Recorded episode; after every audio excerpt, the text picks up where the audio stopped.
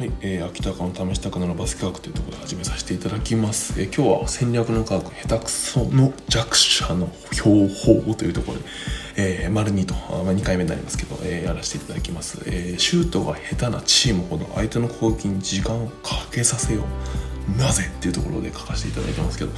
えー、早速やっていきやっていきたいと思います。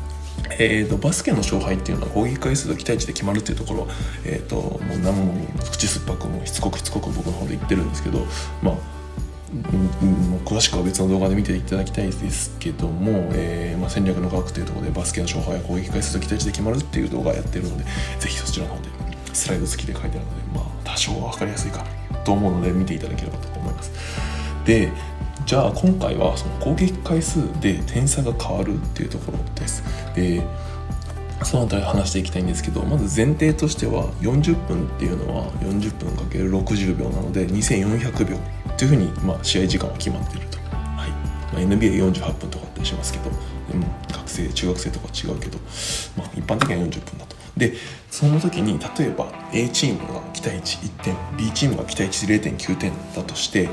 例えば毎回毎回12秒、まあ、24秒のオーバータイムがあるので12秒で仮に攻めたとすると2400秒で12秒なので大体200回ぐらい攻撃回数が訪れると。で基本的には平等に攻撃回数が訪れますよっていう話を前もしましたけど、まあ、野球と違ってあの必ずこういう点数入れたら、えー、バスケって攻撃がこう入れ替わっていくので基本的には攻撃回数が同じになってきます。なので200回攻撃回数があると A チームは100回 B チームが100回とかなり攻撃回数が一緒になると。いうところです。で A チーム攻撃回数100回で期待値が1点だと100点。で B 一方で B チーム攻撃回数100回で期待値が0.9でなので90点。なのでこれだと 90, 90対100で B チームが10点差で負けてしまうと。ただですねちょっとここで考えてほしいのは24秒でじゃあ攻めたらどうなるかと。っていうところです。2400秒が24秒で攻めると大体100回の攻撃回数が訪れるので A チーム B チームともに50回ずつになります。そうするとですねどうなるかというと A チームが攻撃回数50回で期待値が1点だと50点。で一方 B チームが攻撃回数50回で、えー、期待値が0.9点だと45点。ってなります。そうするとですねあれ？なんかちょっと不思議だなっていうとこになってくるんですけどえー、っと50対45で B チームが同じ期待値0.9だとしても 点差が5点差になるんですよ。これすごく面白いなと僕は思っていて、えー、っと、要は期待値は変わってないんですよ。A チームの方がシュートが入りやすいし、B チームの方がシュートが、シュート入りにくいってことなんですよ、要は。で、なのに、えー、っと、攻撃回数を単純に減らすだけで点差が縮まると。これ面白くて、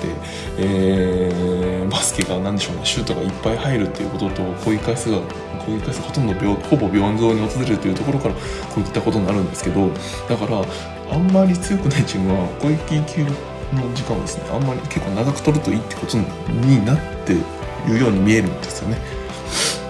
うん、だから攻撃にかける時間を増やすだけで点差を縮めることが可能っていうふうに言い換えることができるのでこの辺りですね、あのー、非常に面白い考え方だしうんぜひ、あのー、意識して試合にに取り組んでいただきたいんですけどで僕一番最初にシュートを下手なチームの相手の攻撃に時間をかけさせようって言ったんですよ。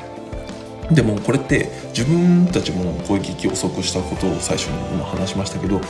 結局は相手のチームだけに攻撃相手のチームだけ攻撃時の時間に時間をかけさせた方がいいというふうに僕は思ってます。でそれがなぜかっていうのをこの先ちょっと話したいんですけど一応その論文で一応いろいろあるんですよ。24秒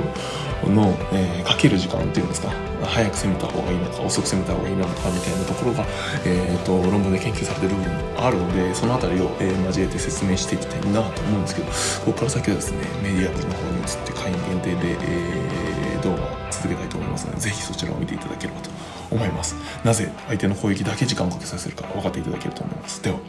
メディアブルに移って見ていただければと思います。ありがとうございます。